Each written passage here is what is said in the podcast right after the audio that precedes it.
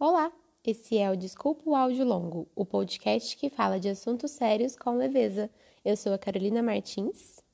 Eu sou a Roberta Rodrigues e o episódio de hoje é O que é ser mulher?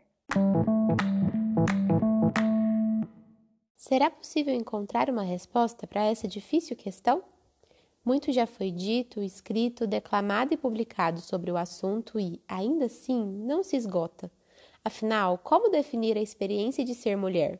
Precisamos fazer essa pergunta circular em nós, e para cada mulher pode haver um tipo de resposta. Compartilhamos o mesmo gênero, mas ao mesmo tempo somos únicas e singulares. Carregamos nossa própria história, convivências e descobertas que nos levam a conceber múltiplos significados para essa experiência complexa e ambivalente, e talvez justamente por isso, tão maravilhosa. Para nos conhecermos e, mais que isso, nos reconhecermos como mulheres, precisamos desde muito pequenas do contato com outras mulheres que exercem as funções de mães, tias, primas, avós, amigas e filhas, as quais se tornam grandes modelos de identificação durante nossas vidas. Então, nesse episódio, iremos pensar nosso universo feminino acompanhadas de algumas dessas grandes referências que nos inspiram e nos fortalecem nessa caminhada árdua e tão gratificante que é ser mulher. Vem com a gente mergulhar nas experiências dessas mulheres inspiradoras e comemorar o nosso dia do jeitinho que a gente gosta, com muita conversa boa, reflexão e empoderamento.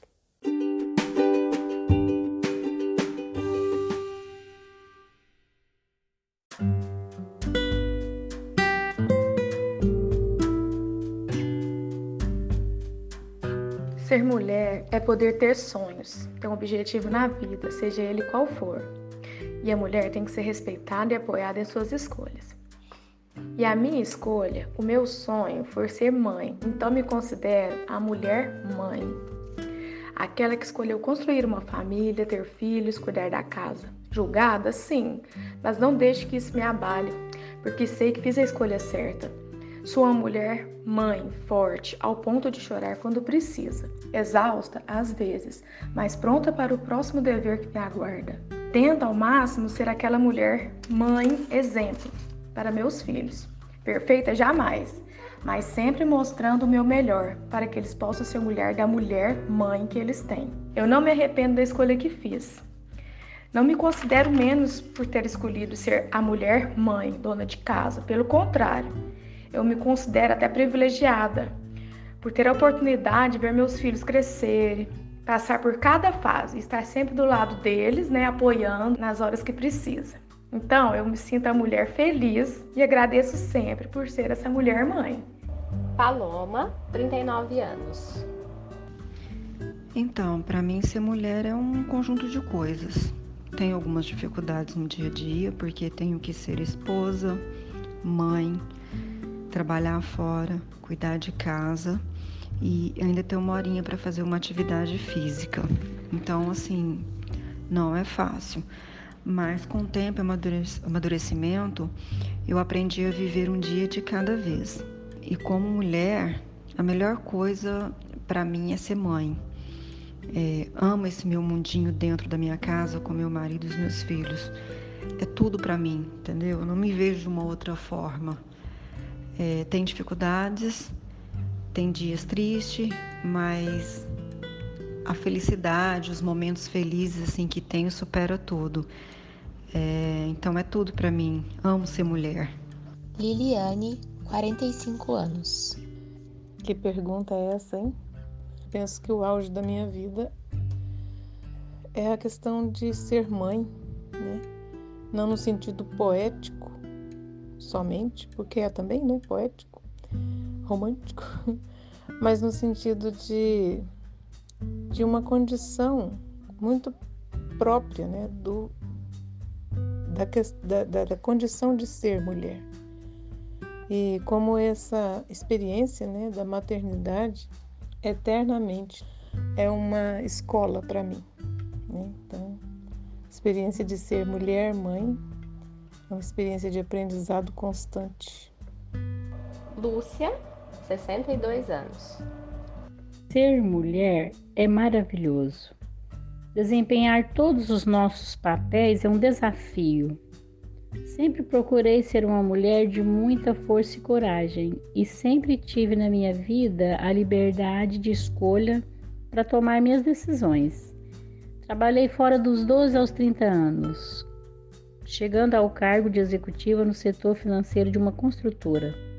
Quando decidi ser mãe, tomei uma decisão muito importante de deixar o trabalho para dedicar à minha família, que é o bem mais importante da minha vida. Por isso tenho certeza de que ser mulher para mim é maravilhoso. Sônia, 62 anos. Ser mulher para mim é ser amante da vida, é ser esposa, mãe dedicada à família, ao trabalho, antes de tudo, ser agradecida a Deus por toda a força que Ele nos concede para vencer os, os tropeços que a vida pode nos trazer. É ser alegre com todos, mesmo que as situações não nos permitem, para não aborrecer os que nos rodeiam. É ficar atentas às necessidades de cada um. É ser mulher com a satisfação de ser, porque eu amo ser mulher. Beatriz, 88 anos.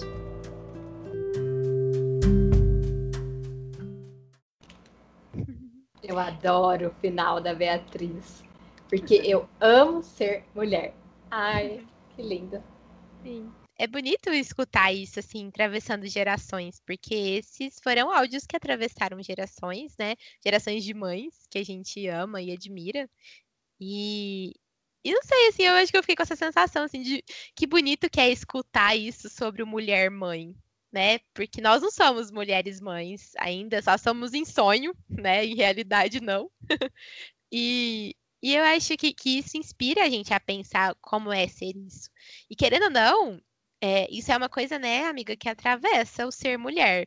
Seja para falar que quer ter filho, seja para falar que não quer, em algum momento toda mulher pensa sobre maternidade, né? Uhum. Sim. Eu, o, o que me chamou a atenção é que quando a gente começou a receber os áudios, em algum momento me deu um, quase que um tilt assim na cabeça, conforme os primeiros que a gente foi recebendo. Eu pensei, gente, a gente perguntou o que é ser mãe? Como que essas coisas se misturam, né? Difícil tirar um, é, saber onde termina um, onde começa o outro. E tem várias discussões, né, sobre a mulher, né, não deixar de ser mulher depois que tem filhos. Mas não é, é isso que eu tô querendo pensar aqui. Eu tô pensando no quanto que isso tá é, intrinsecamente conectado com a experiência de ser mulher.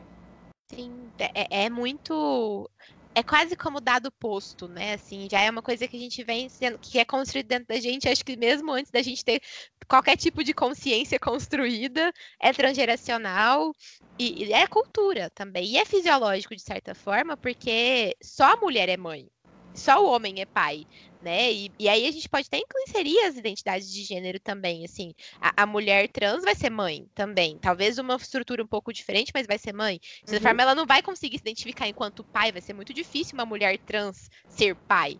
Sabe? Uhum. E, e, o homem trans ser mãe. Então, é, isso tá ligado à identificação de gênero também. Pelo menos o pouquinho que eu sei sobre esse assunto é assim que eu enxergo. E nós, enquanto mulheres cisgênero, né, que se enxergam quanto mulheres, desde pequenininhas, isso é algo que que povoa a nossa imaginação, né? A gente com o neném, é, a gente vê mulheres com o neném, fazem a gente pensar em nós, identificadas ali naquele lugar. E eu acho que é uma coisa que vale muito a pena ser levantada, porque por um lado é uma experiência lindíssima e aguardem que vai, com certeza vai existir um episódio sobre maternidade aí pra frente, né? uhum. né?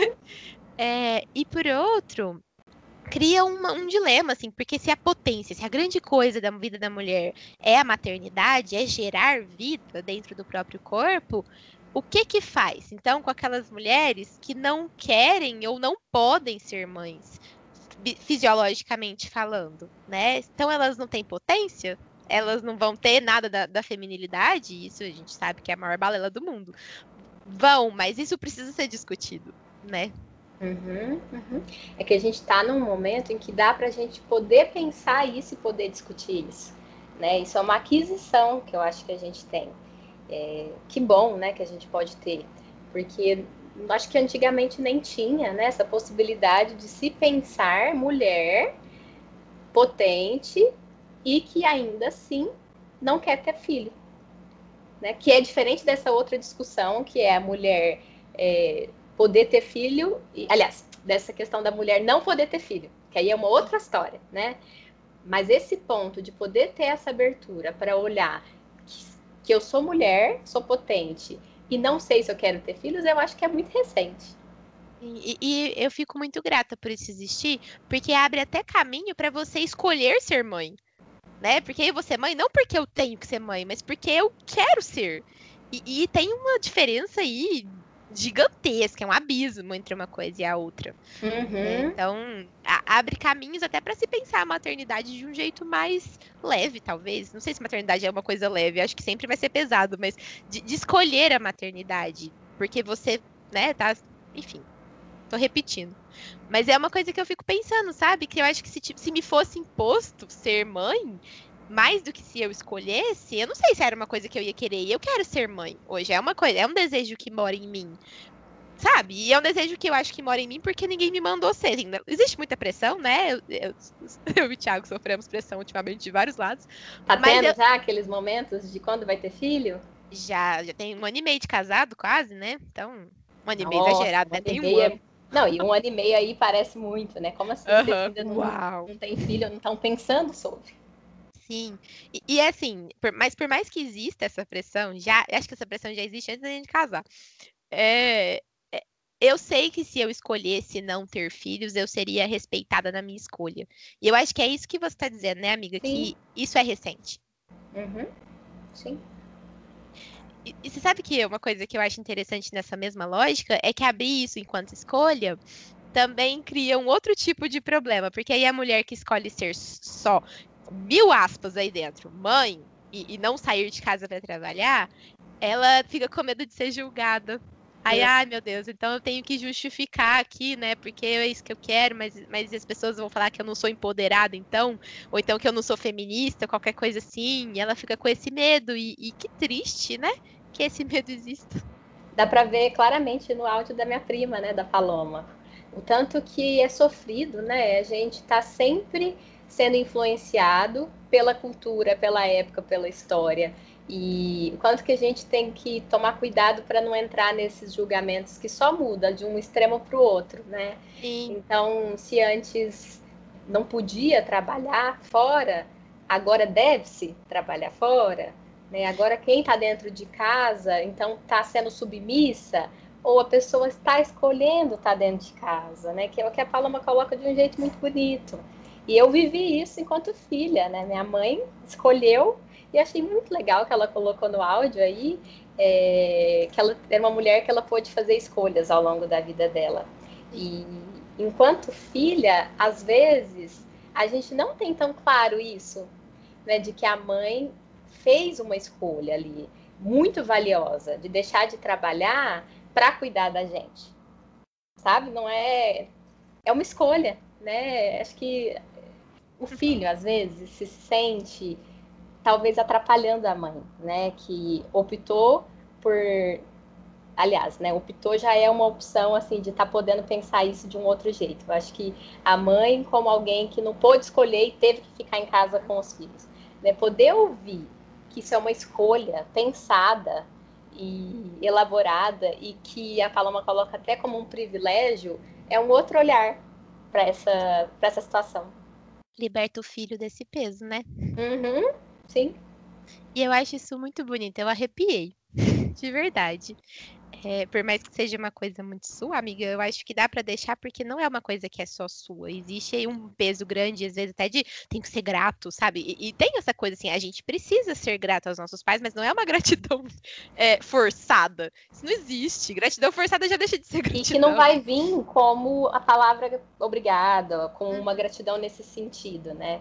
Isso me faz lembrar quando eu estudei as crianças é, institucionalizadas na minha pós, na graduação, na minha monografia, o Winnicott falava muito disso, né? Que quem está ali como cuidador, cuidando daquela criança, não tem que ficar esperando essa gratidão. Que a gratidão vai vir de outras formas, né? No crescimento daquela criança, no desenvolvimento emocional daquela criança. E que, de fato, isso é, é o mais gratificante. E eu acho que isso que a gente está falando é um ponto que eu fiquei pensando muito quando eu ouvi esses áudios. Que generoso que é também essa mãe, essa mulher mãe que escolhe estar com os filhos, porque é um trabalho que ele não é visto, né? Ele fica dentro das casas, é de uma extrema generosidade, porque esse reconhecimento ele não é claro, ele não é exposto muitas vezes. Vai vir no futuro, no, no jeito que esse filho vai ficar na vida. E, e, que, e que bonito que é ver isso, porque é, é altruísta e ao mesmo tempo nem tanto, porque eu tenho a sensação de que você vê o seu filho crescendo, se desenvolvendo, se constituindo enquanto gente, e, né, e etc, e, e tendo a sua vida, e, e, tendo sucesso em algumas coisas, deve ser tão gostoso, no sentido de ficar feliz por alguém que você ama, no sentido de pensar, yes, dei conta, sabe? É meu filho! uhum, é meu filho, né? É, ênfase no meu. Uhum.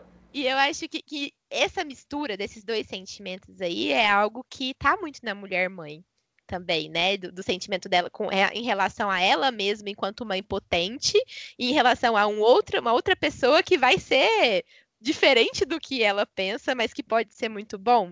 Deve ser difícil ser mãe.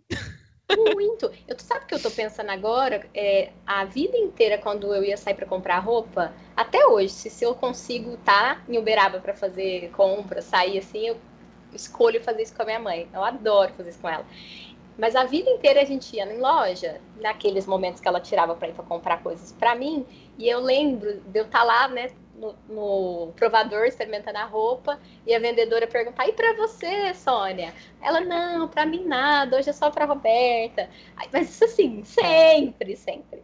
E quando eu ouvi o áudio da Liliane, eu fiquei pensando assim, quando ela fala, né, é, trabalhar fora de casa, cuidar dos filhos, ser esposa, ser a pessoa que, que cuida da casa e aí tirar uma, hora, uma horinha para ir fazer uma atividade física. Aí eu pensei, nossa, mas uma horinha é muito pouco, né? Tipo, de tudo isso que ela tá falando, uma horinha para uma atividade física. Mas eu acho que deve ser um sentimento parecido com esse que a gente está falando, né? E do, desse que eu acho que minha mãe tinha, de tipo, tudo bem, é para Roberta. É, eu me satisfaço, né, pela satisfação dela, é, é, um sentimento muito bonito e muito difícil de ter. E que a eu gente ainda pensando. não consegue saber, né? Sim, a gente consegue teorizar sobre ele, a gente não consegue experimentá-lo. Mas você sabe que isso que você está falando me fez lembrar uma outra coisa, puxar um outro gancho aí, porque eu estava ouvindo ontem um episódio, um episódio de um podcast que eu amei muito. E que a, a pessoa estava dizendo é daquele bom dia óbvios. É, e aí eu tava é, escutando esse episódio, e lá era um episódio muito legal em que a pergunta que inaugurava o episódio era só eu não me aceitei. E eu acho que a gente pode ainda voltar nesse assunto, mas teve uma hora que uma das moças disseram assim, disse assim, que a mulher agora é, não se fala mais em jornada dupla de trabalho ou jornada tripla, sabe? Se fala em jornada contínua. Porque até essa uma horinha de, de exercício pode ser uma horinha que eu vou tirar para mim, para fazer uma coisa que eu amo, sentir prazer e relaxar, mas pode ser uma horinha também que eu tô tirando porque o meu corpo tem que ficar de determinada forma. Porque eu tenho que, eu tenho que cuidar da minha saúde para dar conta das outras coisas, mas também porque eu tenho uma pressão estética sobre a qual Ai, eu vivo. E aí, e eu não tô dizendo que a Liliane vive isso, uhum. mas muitas mulheres vivem. A gente se inscreve, né? Se insere nesse lugar. E aí você não para, sua jornada é contínua porque é filho, trabalho, muitas vezes marido, é, limpar a casa, pensar nas contas da casa e você tem que pensar no seu corpo. Nossa, dá até um trem ruim só te falar uhum. É, acho que no caso da Lili, como eu sei, não é assim, né? É um momento, inclusive, terapêutico para ela, que ela adora. Mas assim, tava aqui pensando, isso a gente tá pensando em realidades em que tem um homem que faça também, né? Que tem um marido tenha um pai. E as pessoas que cuidam de filhos, né, e não tem o pai junto. Ou pior, tem o pai junto, mas o pai não faz nada. aí, nossa senhora, aí, daí, aí o pai ainda faz você sentir muito ódio, não. Não, não, não. É, pois é, e a, a gente tá dentro de uma bolha privilegiada. Uhum. Eu, eu, tenho uma consciência muito forte disso nesses momentos, sabe? Assim, por mais que eu não tô dizendo que a bolha seja perfeita, não tem perfeição aí, mas te, tem privilégio, assim, de, de, poder discutir sobre isso, poder falar sobre o homem fazer, participar da, das coisas e a mulher não ter que fazer tudo sozinha. Mas a gente sabe que isso não é a realidade de todos os lugares. Sim. E olha que hoje em dia, assim, os homens fazem também, né? Acho que nisso também mudou Hoje em dia já não tem mais tanto esse sexismo. Assim, tem, ainda estamos impregnados dele, da nossa mente, da nossa criação. Mas acho que tem aí mulheres, como a gente acabou de falar agora, de, de, do ódio que dá se esse cara tá em casa e não faz. São mulheres que estão podendo se permitir mais perceber que sente ódio, que tem limites, que pode falar não e, e se sentir menos culpada, porque se a gente fala não, mas sente que a obrigação toda da casa é nossa, a gente fala um não ali e na verdade está muito brava, tá mais brava. Não é do outro não ajudar, mas mais brava de não ter conseguido, porque tinha que conseguir fazer tudo. Pois é. Que é um lugar, um lugar que as mulheres assumem com muita facilidade também, né? Sim, é, é muita cobrança, né? Interna e externa. Isso me faz pensar no nosso próximo bloco de áudios.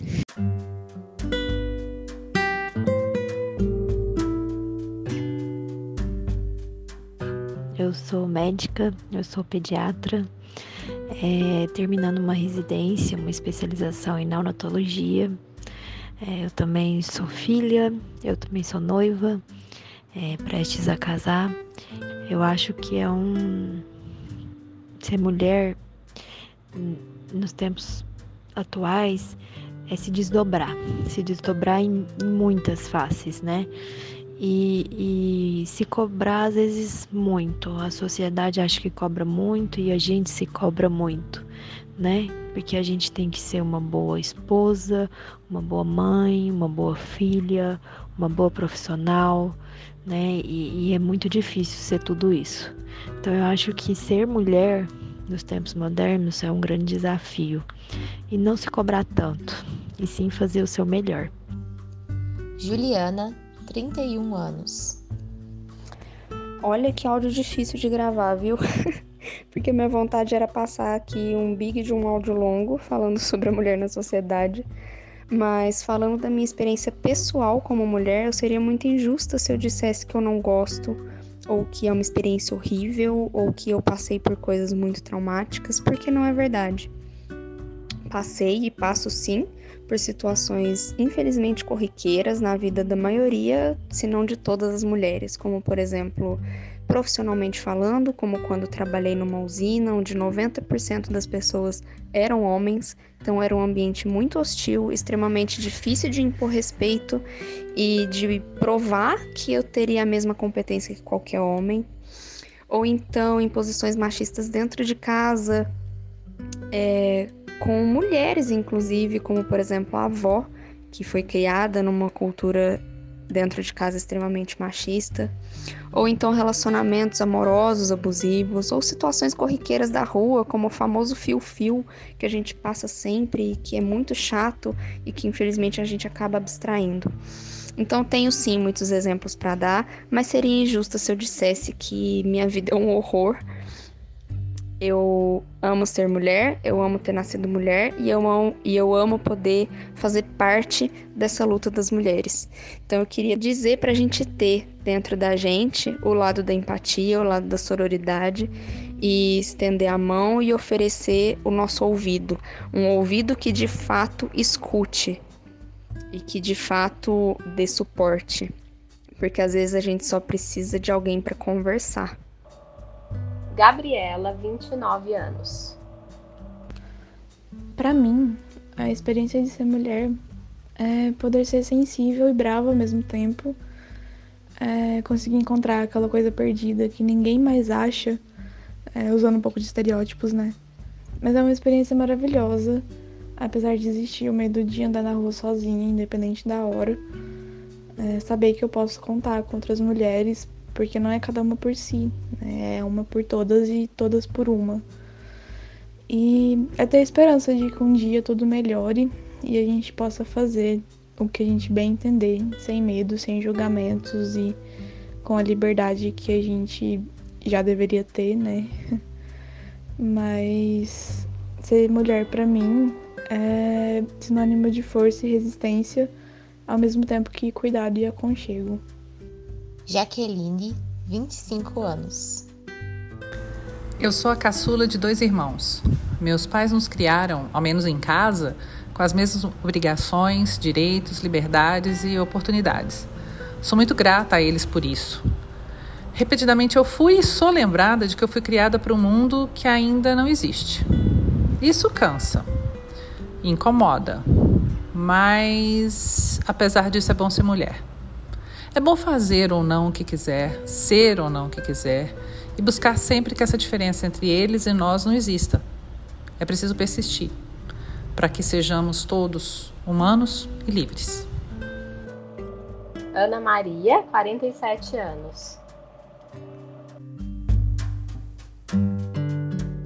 Você sabe que eu escutei esse áudio da Ana e fiquei assim, nossa, isso deve incomodar demais. Que saco escutar que a gente nasceu para um tempo que ainda não existe. Eu quero numa, morar num tempo que eu possa ser tudo isso que eu aprendi aqui dentro e, e deve incomodar mesmo, assim, né? E, e, incomoda por conta de todas as coisas que as outras três também falaram, né? A gente se esbarra em, realmente muitas questões no, no, dia a dia, na vida real, né? Do lado de fora de casa também. Do lado de dentro também, mas de fora parece que choca mais quando a gente encontra com isso tudo eu lembrei de uma experiência que eu passei aqui em casa nessa pandemia, ficando mais em casa e tem uma construção aqui do lado. Nem sei se eu já te contei essa história, amiga, talvez. Acho que não. Não que tem, desde, desde, que eu mudei para cá, tem esse apartamento, né, que está sendo construído, esse prédio. Ou seja, já tem, vai fazer três anos que eu tô com esse barulho de, de obra. E na pandemia eu sempre em casa, e enfim. Também acho que deu mais chance para isso acontecer, mas já acontecia antes os, os pedreiros ficavam, ficaram por muito tempo no mesmo andar que eu moro. Então, às vezes eu acordava, ia fazer café de pijama ainda, tava mexendo em Tupperware, mexendo nas minhas coisas e tal. Quando eu virava para trás, uns quatro ou cinco parados na construção me olhando. E primeira vez que eu vi isso, eu fiquei tão sem graça, fiquei tão mal, sabe, incomodada. Eu fiquei sem reação. Isso continuou acontecendo por um tempo. E aí a minha sensação era, acho que eu vou, quando eu acordar, já vou trocar de roupa para depois fazer café. Quando eu me peguei pensando nisso, eu pensei, não, peraí, eu tô dentro da minha casa. Olha como eu tô sendo invadida dentro da minha casa. E aí que eu não troquei mesmo. e, aí é, é muito difícil a gente fazer isso. Eu acho que agora, no momento em que a gente tem aí essa questão, né, de conversar mais entre mulheres, de as mulheres estarem mais empoderadas.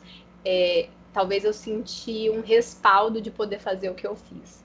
É, e também por estar protegida na minha casa, porque eu não sei se eu faria isso de outra forma, de, de outro jeito. O é, que, que eu comecei a fazer? O que, que, que eu via que eu, que eu percebia que eu fazia? Eu disfarçava. Toda hora que eles estavam olhando, eu via que eles estavam olhando, eles disfarçavam e eu disfarçava.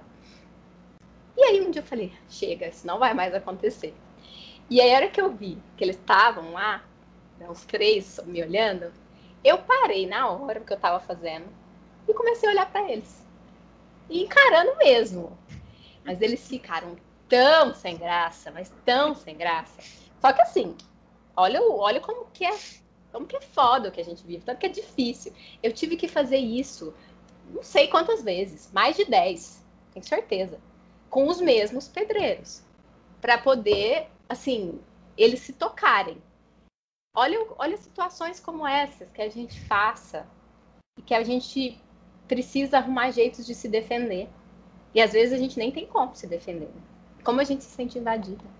Completamente. E, e, eu tô rindo, assim, o, o, do sem graça que eles ficaram, porque dá uma sensação de vingancinha dentro da gente, né? Uhum. Mas a gente ri disso depois que a situação acabe, a gente conta, dela, conta sobre ela, porque eu imagino que enquanto você tava vivendo aquilo, devia ser um mix de um monte de outras coisas. Porque acho que toda mulher que escutar isso vai conseguir se identificar em algum grau.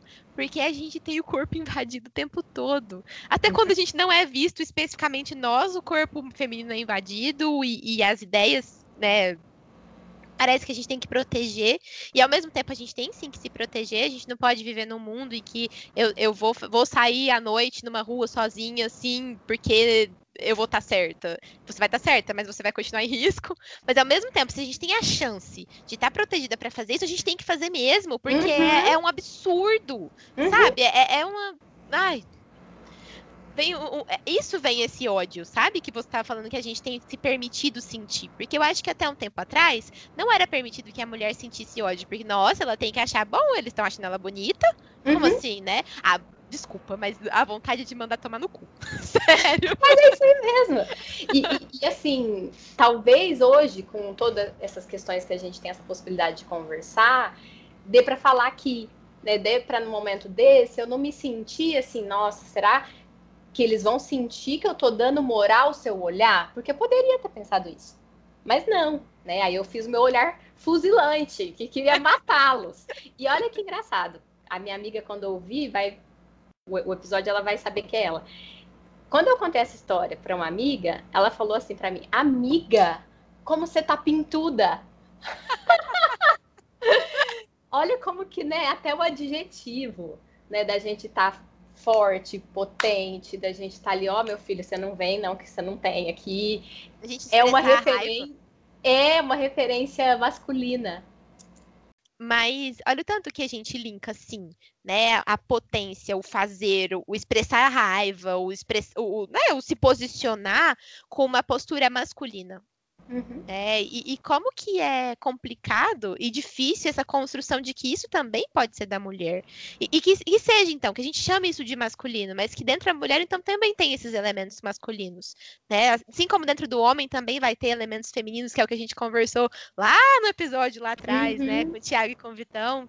É, esses elementos femininos de cuidado, de, de do ser, né? do, do do não exigir tanto fazer, tanto posicionamento o tempo todo, do poder sentir, é, a mulher pode ter o contrário. A mulher pode também encarar e falar: e aí, vai continuar me olhando? Uhum. Nossa! Que raiva. Porque aí a gente pode se proteger.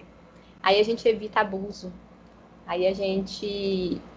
Abusos em vários níveis, né? Um abuso sexual, abuso físico, mas o abuso interno que a gente pode também cometer se a gente não se permite poder ter essas características que, desde muito pequenas, não são muito acolhidas para a menina.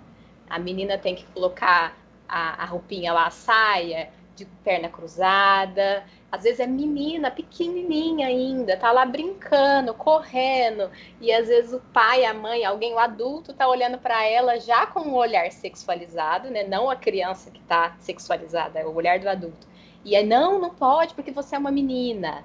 Né? Ah, brincar de bola não pode porque brincar de bola é de menino.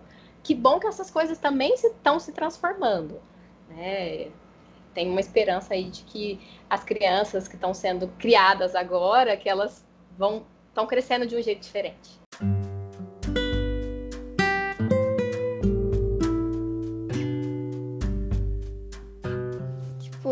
Gosto dessa menina, gosto mesmo. Uma vez que eu, uma menina falou para mim que eu não posso jogar bola porque eu sou menina. E eu não gostei disso porque eu gosto muito de jogar bola, futebol. Mas mesmo a gente sendo menina, a gente não pode parar de fazer as coisas que os meninos fazem. Porque, igual, menino pode brincar de boneca e, e a gente pode. E a, a gente, menina, pode brincar de bola. Então. Giovana, 9 anos.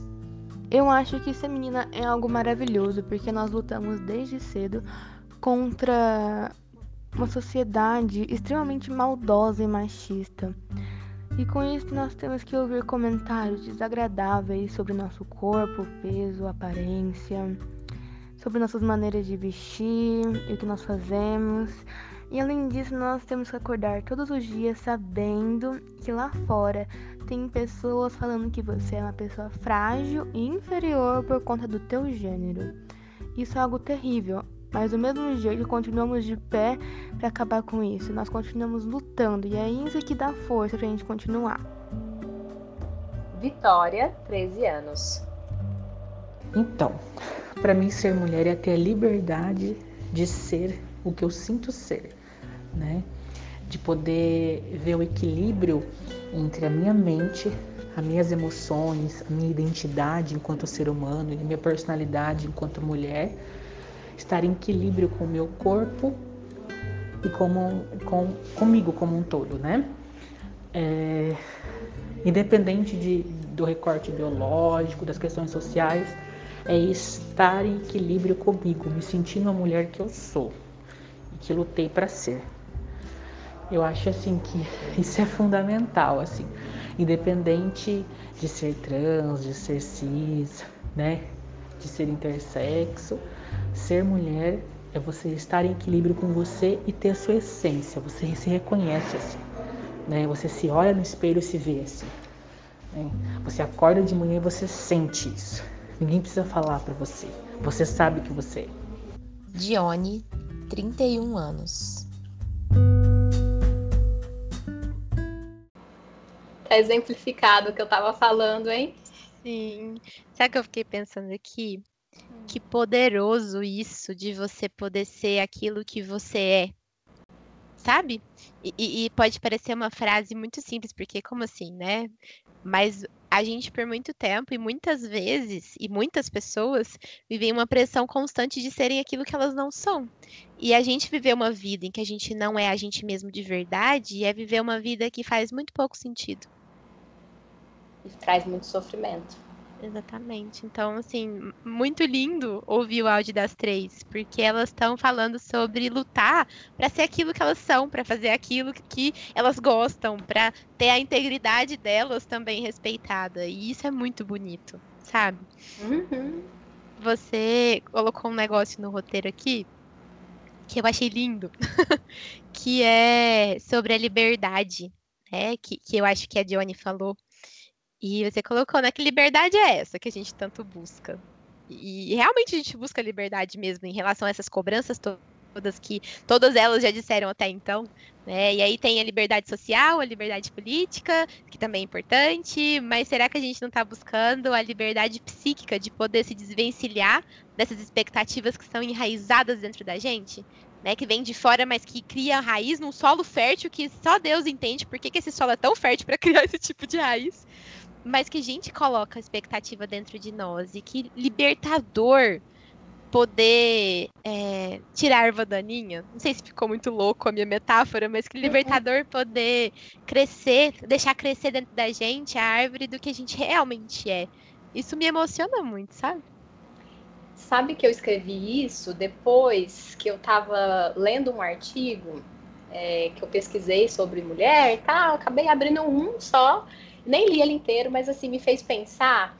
É um artigo que estava é, pesquisando, acho que seis mulheres é, de diferentes faixas etárias e, e acho que contextos de vida também diferentes, para saber como que elas lidavam com o casamento, com a noção de casamento.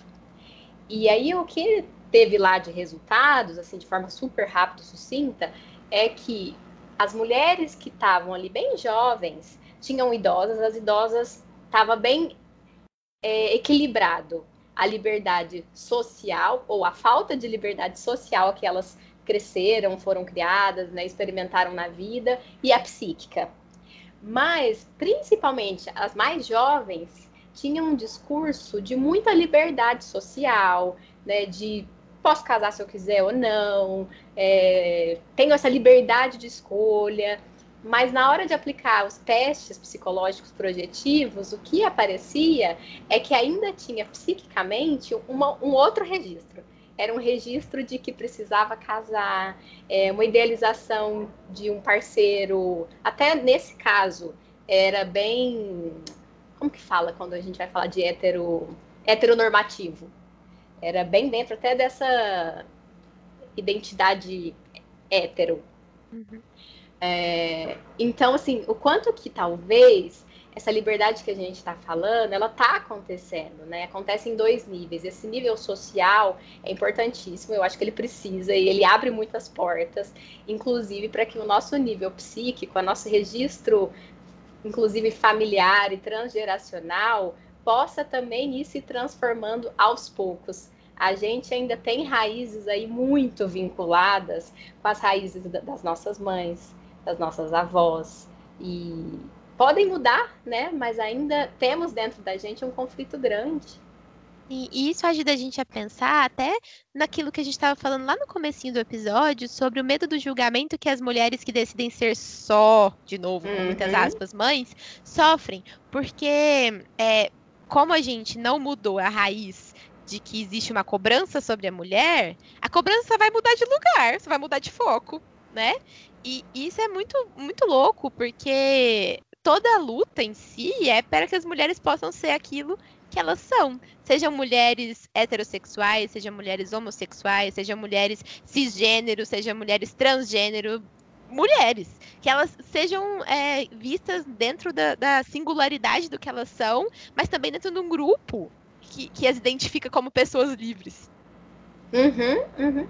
E que, no caso, acho que da- das pessoas trans, tem ainda mais é, dificuldade para poder ter esse equilíbrio que eu estou pensando aqui da pesquisa, mas num nível né, social, qual é meu papel, o minha, não é nem meu papel, qual é a minha identidade social e qual é a identidade que eu tenho dentro de mim, e até essa identidade em relação ao meu órgão sexual, o quanto que se a gente não abre a cabeça para entender que as coisas não são binárias, que elas são complexas, a gente fica para trás. Assim, a gente precisa aprender sobre isso, a gente precisa abrir a cabeça. E nem quando a gente não tá falando de transexualidade, a gente é, não pode ficar com a cabeça fechada nessa lógica binária, porque é, é, essa coisa muito reducionista não abriga, não dá conta, na verdade, né, de- do que, que a gente sente de desejo, do que, que a gente tem de fantasia, do que, que a gente experimenta psiquicamente. Imagina quando a gente tem esse choque mesmo entre o corpo, entre o, o esperado, né, a expectativa social e entre aquilo que eu sinto que eu sou. Então existe um sofrimento grande aí mesmo, e eu achei muito, muito, muito emocionante o áudio da Dione, a hora que ela fala sobre que independente disso, ser mulher é, aquilo, é ser aquilo que ela sente que ela é. Então, olha, olha o poder que tem nessas palavras. Uhum. E olha é, que poder que a gente tem, mulheres no geral, e que foram tampando, né? Foram fazendo a gente acreditar em coisas como que a gente é sexo frágil, né? Que a gente não pode falar palavrão, que a gente não pode, sei lá, trabalhar. Sentar de perna aberta. Sentar de perna aberta, como a, a, Gi coloca, né? Brincar de bola. É, Nossa, como vão podando, né? Sendo que tem essa potencialidade toda. Uma coisa que eu vivi muito, assim, e eu lembro de sempre achar muito sofrido, é as histórias dos meninos que faziam balé comigo. Meninos, independente de orientação sexual, que eram, assim, o desejo deles, o sonho deles, o talento deles, dançar. E muitos contavam assim do quanto foi difícil para conseguir a autorização para dançar. Nas academias de danças, acho que isso no Brasil todo, mundo todo, a, a, as academias oferecem bolsa para homens fazerem aula. É, é, raro assim uma academia que não faz isso, porque a gente quer homens para ir dançar e muitos querem, mas não pode ir por um preconceito. Pois é, é, é muito cruel né?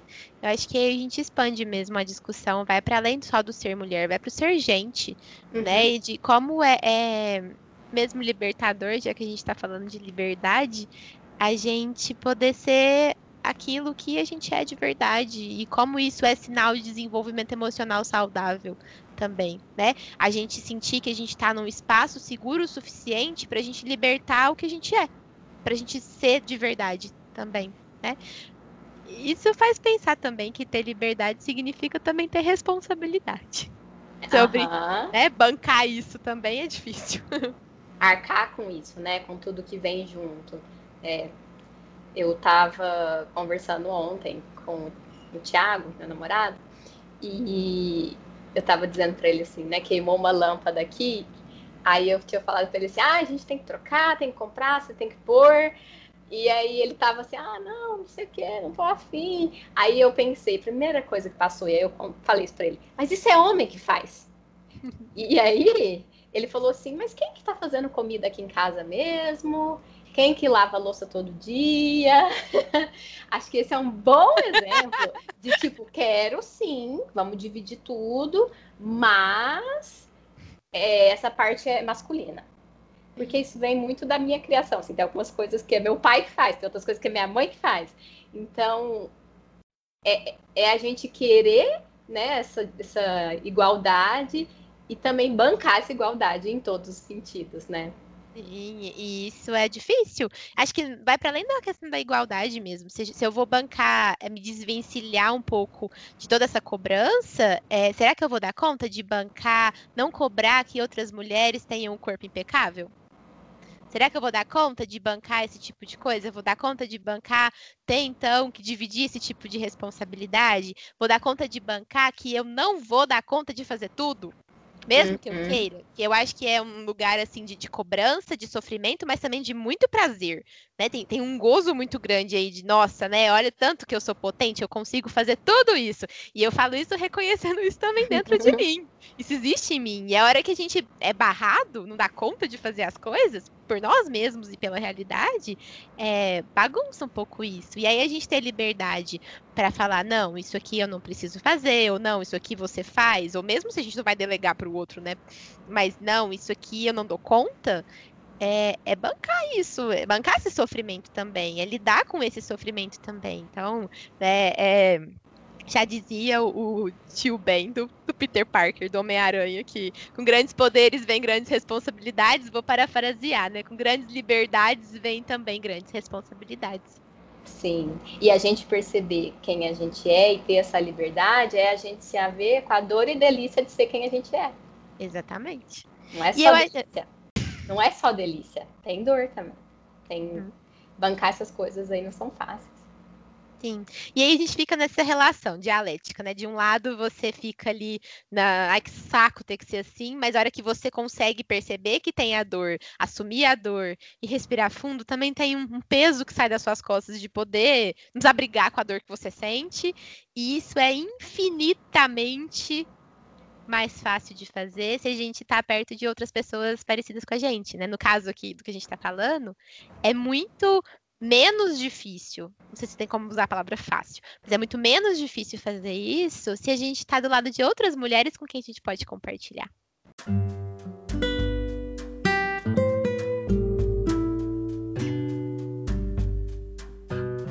Nossa, que questionamento complexo e difícil de falar. O que é ser mulher para mim? Bom, acho que ser mulher para mim traz duas palavras assim de, de primeiro, que é resiliência e resistência por experiência é, pessoal, por ser uma mulher negra, vem para mim o ser mulher de uma pessoa muito forte, uma pessoa muito guerreira, de conseguir lutar muito, de ter que conciliar muitas coisas ao mesmo tempo. Então, ser mulher para mim é ser uma pessoa forte. Por isso que eu acho meio estranho quando as pessoas falam, ah, mulher é sexo frágil. Eu não sei aonde que tá esse sexo frágil aí. Mas é, porém, por esse ser tão forte, a gente acaba abdicando de várias coisas da nossa vida por ter que viver um padrão tão estigmatizado pela sociedade. Porém, as mulheres também sempre foram um centro vital, de vida mesmo da minha família muito grande.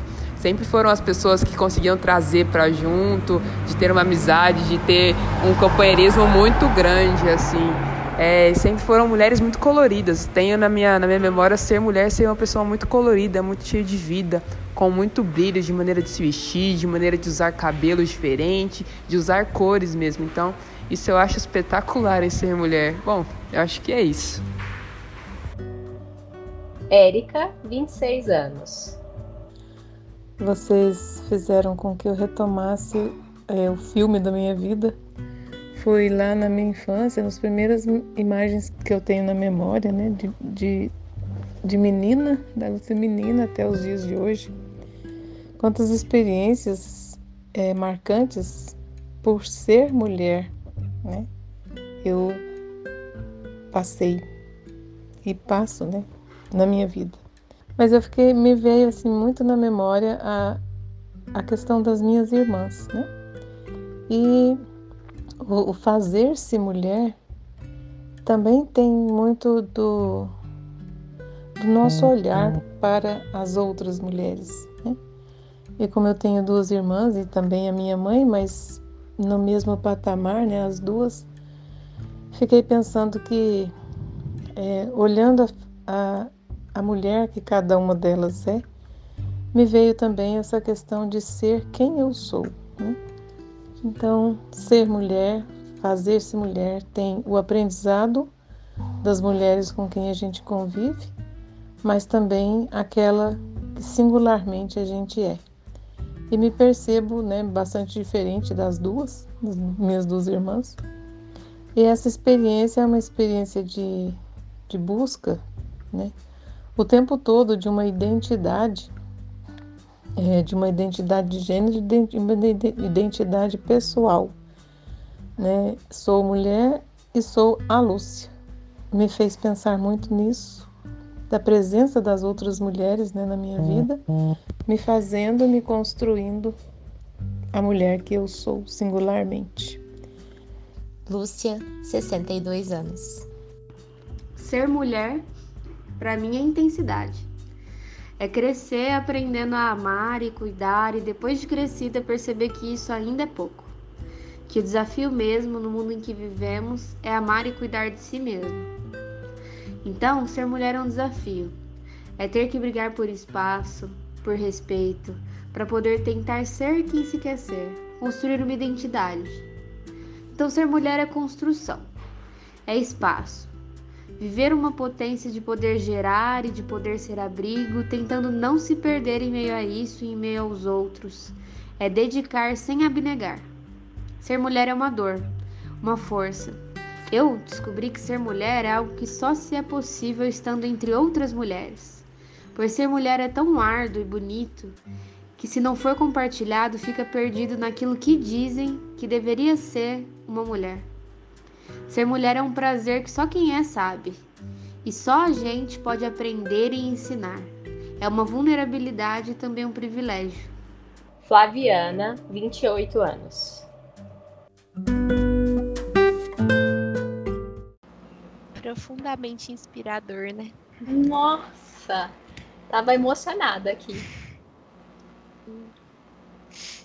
Eu acho que, que as três trouxeram coisas muito importantes que a gente não podia deixar de fora da conversa, que é a questão racial, a questão da fragilidade, a questão do, do, do da transgeracionalidade, também do, descobrir-se mulher no contato com a outra mulher, né? E, e, e, essa junção aí de coisas contraditórias, porque nós somos um poço de contradição mesmo, que é, né, que a Flaviana acabou de dizer, da vulnerabilidade com. Qual foi a palavra força. que ela usou? Com a força, né? Então, eu, ao mesmo tempo, eu, eu, eu tenho coisas frágeis, mas não porque eu sou um sexo frágil, mas porque eu sou uma pessoa né? E uma pessoa que sofre sim coisas do ambiente, mas que também tem coisas no ambiente que me fazem crescer e que consegue contribuir, que consegue fazer por onde também. Ah, isso é muito bonito. Uhum, uhum. Você sabe que também pesquisando algumas coisas para gente pro, pro roteiro, é, eu encontrei uma pesquisa que estava tentando desmistificar os mitos sobre mulheres. E um desses mitos falava sobre a mulher, a mulher ser o sexo frágil. Eu não vou lembrar detalhes para explicar aqui, mas o que chegava à conclusão, uma pesquisa, várias pesquisas, é que o organismo da mulher ele tem muito mais é, habilidade para poder ficar melhor depois de uma doença do que o dos homens. Parece que até as mulheres adoecem mais, mas o organismo ele é mais preparado, até por conta de poder gerar uma vida, então, a mulher tem uma possibilidade maior de transformar processos uh, inflamatórios em, em anti-inflamatórios. E por isso, a mulher, assim, tem uma possibilidade muito maior até de se recuperar. Eu achei o um máximo. E aí eles estavam falando do quanto que é importante também que a ciência, por muito tempo, foi restrita só a homem. E por isso, os homens não iam lá estudar as fêmeas, as mulheres, eles se dedicavam muito a estudar apenas os animais machos e os homens. Olha que importante isso. Sim, porque eles vão do, do ponto de vista deles, né? Uhum. E isso não fica só na ciência, isso chega na arte também. Se você for parar para pensar, é, quantos filmes que até retratam mulheres, que às vezes tem até uma mulher como protagonista, foram todos, tudo construído por homens, e aí você fica pensando assim, nossa, mas a vida daquela mulher não tem nada a ver com a minha, mas não tem nada a ver com a sua, porque aquilo não é a vida de uma mulher pensada por uma mulher, aquilo é como os homens imaginam a vida da mulher, sabe? Isso entra naquelas cenas em que a mulher tá arrasada, mas tá impecável. Entra naquelas cenas, né? De, de, de, eu lembro, é, tô lembrando aqui daquele mesmo episódio do podcast que eu comentei, em que elas citam o Gambito da Rainha. O Gambito da Rainha é uma série fantástica. Eu já indiquei ela aqui, eu gosto muito, mas que, é, primeiro, a atriz é maravilhosa. E aí eu descobri nesse episódio que no livro, ele é baseado no livro, né? A menina, ela era considerada feia, ela era considerada fora do padrão, ela era ridicularizada na escola por causa disso, tinha tudo isso acontecendo. É, e não é bem assim, né? A atriz que faz o Gambito da Rainha, você fica o tempo todo babando por ela, porque ela é maravilhosa. Fisicamente falando, completamente dentro do padrão, e enfim, né? E isso é uma coisa muito com, comum, assim, você não vê, mesmo em, em, filmes, séries que vão falar de coisas de mulher que não tem nada a ver com o aspecto físico da mulher, é difícil você ver um que não seja uma mulher deslumbrante para representar aquilo mesmo assim, né? E, então tem muito disso aí, e isso vem muito desse negócio do universo masculino também, porque esse, essa série, O Gambito da Rainha, foi totalmente produzido por homens. Uhum, uhum. O exemplo que eu, que eu ia dar é que na hora que ela tá lá acabadaça, no ápice do, do, do, do, do desprazer, no ápice do desespero, ela tá hiper sexy. Sabe? Com delineado gatinho perfeito, com as pontinhas viradas para cima e com uma calcinha super bonitinha e uma blusa branca por cima. Ah, pelo amor de Deus. Vai ver se no meu desespero eu fico desse jeito. Que mano, é delineado, vai ter uma cara de panda do caramba. E o pior é que a gente tá tão acostumada com isso, né? Que a gente compra fácil isso. A gente compra fácil esse lugar, né? De olhar para aquela mulher e, e, querer ser um pouco parecida. Uhum. Querer estar tá tão bela quanto. Sim, querer que o seu momento de, de, de, desespero, de dor, seja tão glamuroso quanto aquele também. Uhum, uhum. Né? A gente tem isso como espelho. E aí, que, que libertador escutar, e isso acho que a gente ganha na era da internet, sabe? Escutar que outras mulheres não são assim. Não é só você que não se identifica com aquilo que você está assistindo. Ou que você está vendo em termos de ciência também, porque não foi estudado o mundo do universo feminino. É, outras mulheres também estão pensando aquilo parecido. E a hora que a gente começa a conversar umas com as outras, vem uma sensação tão gostosa de pertencimento. Né? Então, eu acho que muito do, do que as, as três, nossas três últimas mulheres maravilhosas aqui falaram foi disso, dessa sensação de pertencimento também. E você sabe que a palavra sororidade vem de soror, e significa irmã, e significa irmandade? Eu achei perfeito com o áudio da, da, da Lúcia, da sua mãe. Porque é a definição, assim, literal do que ela falou, né? De se perceber mulher junto com as irmãs. E o quanto que hoje em dia até tem muitos coletivos, muitos grupos que as mulheres se chamam de banda, isso é mais comum agora, né? E o quanto que essa ideia da sororidade, da empatia, do ficar junto, ela é importante, porque eu acho que a gente começa a poder sair de um lugar de rivalidade para ser objeto de desejo do homem, porque isso é tão comum, né, da gente ficar se comparando com a outra mulher, ficar. Até tem frases até de homens que falam: ah, vou sair com a namorada, ela não arruma para mim, ela, ela se arruma para as outras mulheres do lugar, né? Para ela estar tá mais bonita que as outras mulheres. Não sei se isso acabou, acho que não. Acho que é igual a empatia. Essa ideia da sororidade, ela é muito bonita, mas ela é uma ideia, um conceito teórico que não é fácil de ser visto na prática. Acho que a gente está em busca disso, acho que mudou muito. Eu vejo isso em relação às minhas amigas. Eu não sei se eu já senti sororidade. Eu, eu percebo que eu tenho muitas amizades com mulheres e que a gente se apoia muito, principalmente nessas situações de, ó, oh, não, isso aí não é legal, isso aí, isso aí pode ser abusivo, ó, oh, por que, que você tá fazendo isso? E aí, não é nem no sentido de falar, nossa, deixa de fazer isso, mas uma pergunta que te faz até pensar, questionar. Sim, é novo isso, né? Essa ideia de que ao invés de eu ver a outra como rival, eu posso ver ela como uma mulher igual a mim e que a gente pode se apoiar ao invés de ficar uma criticando a outra. Mas eu acho que era alguma coisa nesse sentido que eu estava querendo dizer, que isso ainda não é tão fácil. Sim, e tem a ver com as nossas constituições psíquicas também, de colocar o outro como um rival que a gente tem que competir por alguma coisa. Mas o que eu entendo do que você está falando é que isso de competir é muito antigo e que a ideia de que não preciso competir, então, é nova. A Sim. ideia de que, tá, eu não preciso estar tá melhor do que ela, eu não preciso estar tá igual a ela pra gente pelo menos ficar ocupado ali o mesmo lugarzinho no pódio. A gente pode ter pódios diferentes para coisas diferentes e que a gente pode fortalecer uma outra. Naquilo que eu não sou boa, ela pode me, me, dar a mão, me ajudar a subir. E naquilo que ela não é boa, eu faço o movimento contrário. E, e que bom poder reconhecer que a gente não é bom em tudo, a gente volta para aquela ideia né? Então, é nova, assim, essa ideia de que a gente não tem que competir uma com a outra, não tem que estar uma mais bonita que a outra. E eu ainda acho que. E que, que a é... gente não é só objeto de desejo do homem, a gente é muito Sim. mais que isso. Sim, a gente não é feita para ser desejada e para ser admirada, só para ser musa. A gente também é feita para ser criadora, né? Sim. E, e, eu acho que isso é interessante porque não se vê muito o homem no lugar de muso. Uhum. Sabe? Uhum. Eu acho que, que é algo que, que, que vale sim pensar. A gente pode ser os dois. E isso é muito bonito. É, é, é, acho que a coisa da potência que a gente estava falando tá aí.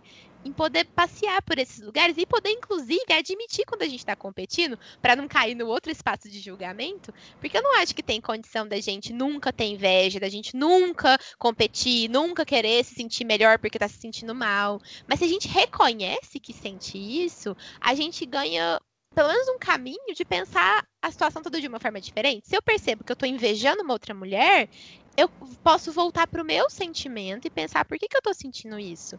E, e, é, e, paro de ficar só olhando o outro. Eu tiro ela do foco, ponho o foco em mim.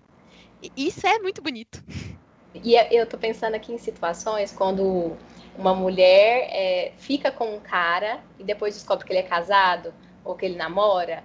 O quanto que isso também é novo. Eu já ouvi vários relatos disso, de pessoas, amigas, enfim, da mulher entrar em contato com a outra mulher para contar e delas fa fazerem parceria contra o homem. E não a amante, por exemplo, ficar com raiva da mulher. Ou Sim. a esposa ficar com raiva da amante.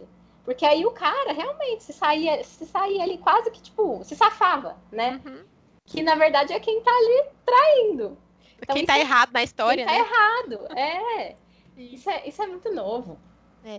Eu não poderia deixar de falar, você está falando sobre sororidade, ter a ideia de irmandade, e eu não, dei, não dou conta de não falar isso, eu estava aqui, fala, não falo, fala, não falo. É, mas tem tudo a ver de que eu tenho um grupinho de amigas que é um grupinho desde sempre. Sabe assim, as amigas de sempre, as amigas de quando eu era pititica, sabe? Então, tem esse grupinho. E ele, a gente é, montou mesmo, é, estruturou esse grupinho quando a gente devia ter uns 14, 15 anos, mas ele, a, a amizade com algumas delas é anterior, inclusive, a isso. Eu, você tem um grupinho parecido uhum. também, que eu sei. E aí, assim, de longe de mim falar que o grupo é perfeito, o grupo tá, todos temos vários defeitos e várias coisas já aconteceram entre todas, mas o nome do grupo é Soul Sisters sabe? o título do grupo no WhatsApp, uh -huh. é o grupo no Facebook, quando tinha grupo no, face, no, no, Facebook também, é Soul Sisters. E eu acho isso muito bonito, porque a ideia de que a gente é irmã de alma é, é uma ideia que vem anterior à palavra sororidade. Ele é Soul Sisters desde sempre, desde que ele foi né, instituído. E a gente fala de sororidade muito mais agora, não há 15 anos atrás, mas é, que bonito e que interessante a gente poder expandir isso, porque ser irmãs de alma implica em ter conflito de irmã também de vez em quando. Quer dizer que eu vou amar todas as mulheres toda hora, não. Às vezes a gente pode ficar com raiva, uhum. ou ter uhum. algum tipo de treta, ou ter algum tipo de inimizade que seja dentro do grupinho, não tem, mas a gente é. pode ter pessoas que, que a gente não gosta muito e tá tudo bem, mas reconhecer que existe algo que aproxime, que une, que e se identificar é que é a, a mensagem. Mas né? você sabe que eu te ouvindo, eu fico pensando no que eu falei antes, que será que isso não é mais amizade do que sororidade? Porque eu entendo que sororidade, lógico que acaba sendo um espaço de sororidade, mas sororidade é uma coisa que você pode não ser amiga daquela mulher e ainda assim se colocar como parceira dela. Uma pessoa, sei lá, uma mulher que está sendo julgada na internet porque postou uma foto com uma roupa curta e foi abusada. É alguém que você nem conhece, mas que você pode fazer par com ela enquanto mulher. É alguma coisa por aí, não é? É, mas você não acha que são dois conceitos que não é, Excluem. se excluem? Sim. Sabe? Eles podem estar juntos, porque eu acho que a ideia é um pouco essa, assim, de talvez expandir essa noção de que eu tenho irmãs de alma para outras pessoas que não são as minhas amigas e que são realmente irmãs que eu escolhi para minha vida, sabe? Mas são pessoas que vivem coisas parecidas com o que a gente vive e o que a gente tem de exemplo de amizades em que não há sororidade também é, faz pensar que, que precisa ter os dois, né? Uhum. Porque pode existir amizade sem sororidade. O que é muito bizarro na minha cabeça de imaginar, porque eu não, eu não tenho, eu não sei se eu tenho isso na minha vida, mas eu acho que pode. Então, não sei se são conceitos que se excluem. É, mas dá pra ter sororidade sem ter amizade. Sim, sim, Uhum. dá. Mesmo com, com eu não gostar muito daquela pessoa específica, mas eu consigo é, ser apoio para ela nessa questão social, por exemplo, ou no fato de ser mulher. Um exemplo muito bom para isso. Polemicaço. Uhum. É, tenho dois exemplos polêmicos. Um é com a Dilma.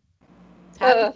De que é, eu posso não apoiar as coisas, e eu não tô falando que essa pessoa sou eu, mas eu posso não apoiar as coisas que, que ela fez em termos políticos, mas repudiar todo tipo de ataque machista que ela viveu, ou ataque rela- relacionado ao gênero, e umas coisas nojentas que a gente viu naquela época, não sei se você lembra, tipo, teve uma imagem que eu vi uma vez, que era um carro, e aí onde era para encher o tanque do carro, era uma foto dela com as pernas abertas. Nossa, não. Exatamente. Eu não preciso. é, Não preciso disso para não gostar das coisas que ela faz. E eu acho que eu ser apoio nesse sentido e falar que isso é um absurdo é também um exemplo de sororidade. A gente pode ter sororidade com pessoas que a gente não admira tanto, por exemplo. Vale para as coisas do Big Brother que também estão acontecendo. Uhum. Várias mulheres estão sendo odiadas, mas elas podem não ser legais com algumas coisas e mesmo assim não precisar serem atacadas enquanto mulheres. Uhum, sim.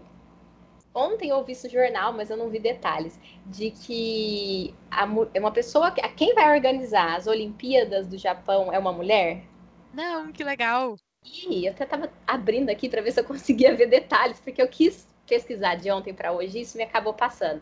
Que o cara que ia organizar junto, ele fez um comentário também, e aí depois ele percebeu o erro dele, né? Porque ele falou assim que é, mulheres têm dificuldades em ser concisas. E por isso ele não queria trabalhar. Ele não disse isso, acho que ele disse que mulher falava demais e por isso ele não ia dar certo trabalhar com mulher. Mas eu não sei detalhes mais, assim. É, tipo, eu sei que depois ele pediu desculpa a todos que se sentiram ofendidos, é, mas não vai renunciar ao cargo, porque parece que ele ia renunciar ao cargo. E tem, ó, ele falou, mulheres têm dificuldades em ser concisas e têm o espírito de competição. Se uma levanta a mão para falar, as outras acham que também devem se expressar. É por isso que todas acabam falando. Se você aumenta o número de membros executivos do sexo feminino, e se seu tempo de palavra não estiver limitado em certa medida, terão dificuldade para terminar, o que é irritante. E conselhos de administração com muitas mulheres levam muito tempo. Puta que pariu! É, pode falar. Aí teve toda uma reação, óbvio. Aí ele foi, né, pediu desculpa. E aí um porta-voz do Comitê Olímpico falou que eu li que ele não tinha que o porta-voz do Comitê Olímpico Internacional não tinha considerado que o caso está encerrado porque ele pediu desculpas, mas na verdade está encerrado porque o cara pediu desculpas. Pelo menos a gente tá num tempo, odeio esse pelo menos, tô me odiando nesse momento, mas a gente tá num tempo em que a pessoa pelo menos é obrigada a pedir desculpa pra conseguir continuar fazendo o trabalho dela, mas o pedir desculpa não quer dizer reconhecer de verdade. Ai, Não, é aquilo que a gente estava falando do social, mas que o psíquico demora muito mais tempo para acontecer, né? sim, sim. Ai, que tristeza, né? Ai, sei se a gente deixa isso pro fim. Mas é porque eu ia falar tão de um, exemplo maravilhoso, aí eu fui lendo os detalhes aqui da reportagem e foi ficando triste. Mas eu acho que a gente. Pode acabar assim, sim, porque esse não é o fim do episódio. Fique até o final, tem uma surpresinha mais esperançosa. Mas e eu acho que cabe, porque a gente passou o episódio inteiro falando sobre o quanto é bom ser mulher. Todas as mulheres falaram que amavam ser, amam ser mulheres em algum nível, né? E a gente tá discutindo esses desafios e tudo mais, e esse ode à feminilidade. E eu acho que esse tipo de notícia traz a gente pra Realidade. terra. Sim. Super. E faz a gente pensar o tanto que a gente ainda tem que lutar para dar conta desse tipo de coisa. Sabe? Pra dar conta de que, esse tipo de coisa diminua, pelo menos, o tanto que acontece, porque é a realidade da cabeça de muitos empreendedores. E aí eu fico admirada de ouvir áudios como da Giovanna e da Vitória. Orgulho de vocês, afilhadas. Precisava falar isso. Por ver meninas que estão aí já com esse olhar para essa luta, né? Que a gente não tinha. E que bom que agora tem. Sim, sim. Será que é esse futuro que a Ana Maria fala aí, que, né, que ela foi criada por um tempo, um lugar que ainda não existe? Quem sabe, Quem né? sabe? Sim, quem sabe. Eu acho que essa fica a esperança, né? Elas são nossas fontezinhas de esperança.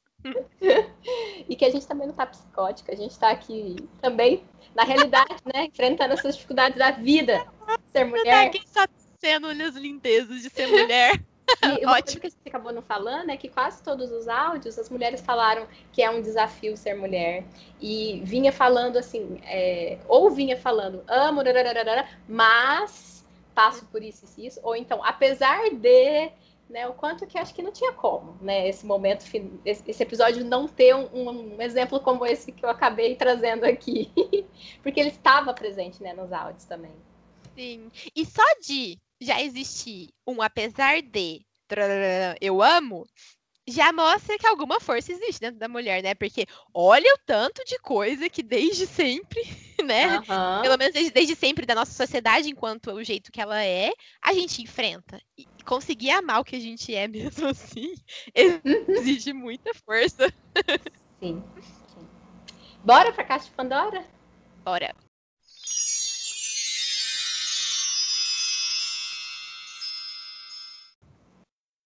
Que, que você tem pra gente hoje, Carol? Hoje eu quero indicar que foi muito difícil escolher, porque, na verdade, sobre tudo isso que a gente tá falando, tem muita coisa, né? Acho que eu sempre falo isso, eu sempre falo- tento me esca- escapar pela tangente nas minhas escolhas, porque sempre tem tanta coisa legal produzida.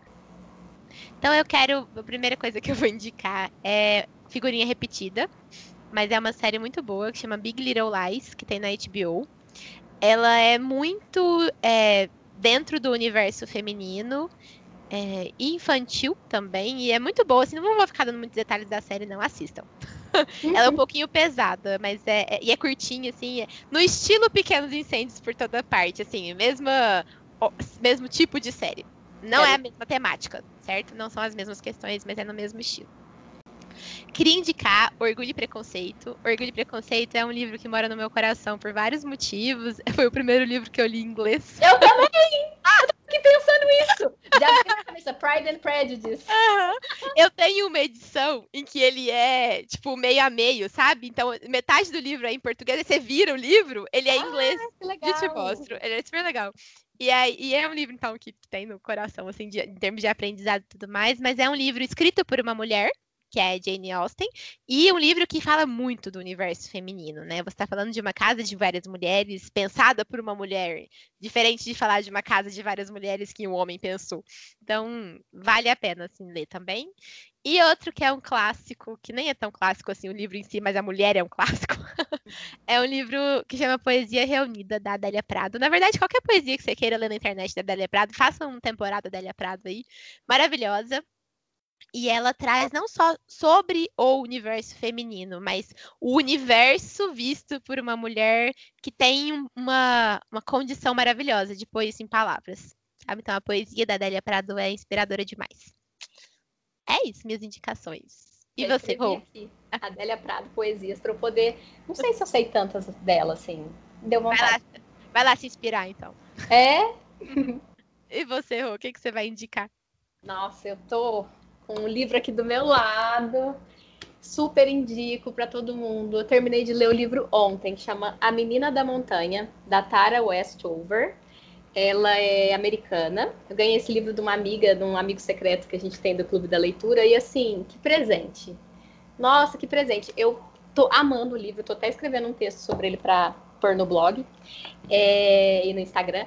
É um livro que conta a história de uma menina que ela é mormon, uma, uma família mormon, que a família não se abre para nada, praticamente. Então, não pode, não, não foi registrada quando nasceu, é, não vai ao médico, não vai à escola, tudo tem que ser feito dentro de casa. Um pai delirante, assim, numa religião muito ortodoxa. Então, essa menina nem teve estudo e foi aparecer pela primeira vez numa sala de aula com 17 anos. Não numa escola, já numa faculdade. Sem ter tido homeschooling, porque praticamente não teve. E aí, é, em 10 anos, ela completou até o doutorado dela em Cambridge, foi para Harvard. Assim, uma mulher foda. E que passou por muita coisa nessa vida em relação a essa família. Então, assim, leiam, leiam e leiam, por favor. Vale muito a pena. E também vou indicar um podcast, que a gente aqui indica podcasts, da, é, da Tati Bernard, da Ellen Ramos e da Camila Frender, que é o Calcinha Larga. É um dos meus podcasts preferidos, acho que da Carol também, né? que são mulheres, para essas mulheres mães, que quase foi uma categoria aqui do nosso episódio, é, são mulheres mães que se juntam para falar sobre o ser mãe na real. Um dos quadros é, é normal ou mãe de merda? E eu acho maravilhoso, porque né, elas trazem todas as vivências do dia a dia, da realidade, do teoria, da teoria versus prática, que faz muita mãe aí poder ficar mais tranquila. Não só mãe, porque elas falam não só de maternidade, elas falam de sexo, de amizade, de tudo que vocês imaginarem. São mulheres incríveis, inspiradoras e acho que vale muito a pena ouvir o podcast delas. Maravilhoso. Você tem noção, amiga, que a próxima vez que você vier para Uberaba, você vai ter que abrir uma metade da sua mala só para a pilha de livros que você tem para me emprestar? você fala aí quais são, que eu já não tô lembrando mais. É esse, Eu Tituba, que foi É, muito bom. O da Eliana Brum, o Uma Duas, também. Tem o outro dela, que é o meu desacontecimentos, que tá com a minha mãe, ela não tá lendo, vou pegar e dar pra você ler. Ela- Acho que acabou. Acho que são só esses quatro por enquanto, não são? Não eu lembro agora. uns também, a gente faz uma troca. Combinado, então. Bom, a gente acho que finaliza, né, desejando um feliz Dia das Mulheres para todas as mulheres e agradecer também muito a cada mulher que são as nossas grandes inspirações que enviaram esses áudios para gente. Lembrando que nem todas as nossas grandes inspirações também estão aí, que não dava para a gente chamar todo mundo. Sim, eu, eu- isso que eu ia dizer, sim. Agradecer do fundo do coração todas elas. São pessoas maravilhosas que estão aqui, estiveram com a gente nesse episódio. E, e também as outras, sabe? Cada uma das mulheres que de alguma forma me, to me toca a vida. É, muito obrigada. É, acho que é- esse é o sentimento mais profundo de hoje, assim, né? Que, que bom que elas existem. né? Que bom que vocês existem. Eu acho que a gente pode fechar nossa conversa com um poema lindíssimo que a Flaviana, que foi nossa última mulher inspiradora aqui dos áudios, é, declamou e, e enviou pra gente. Ela foi muito generosa e, e eu acho que talvez ele tenha, né, possa tocar outras mulheres da mesma forma que tocou a nós.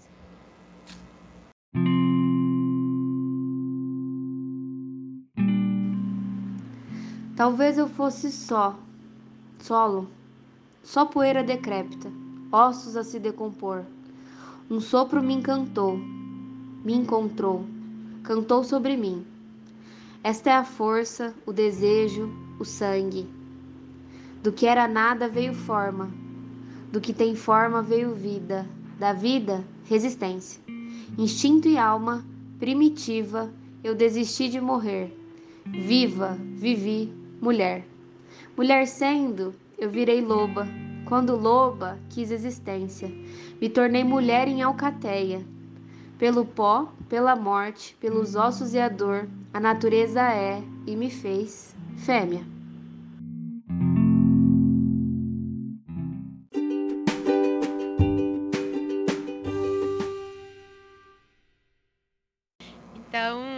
Por fim, a gente quer pedir então para vocês também compartilharem esse episódio, se vocês tiverem gostado, com outras mulheres que inspirem vocês e também com os homens que queiram se aproximar desse nosso universo.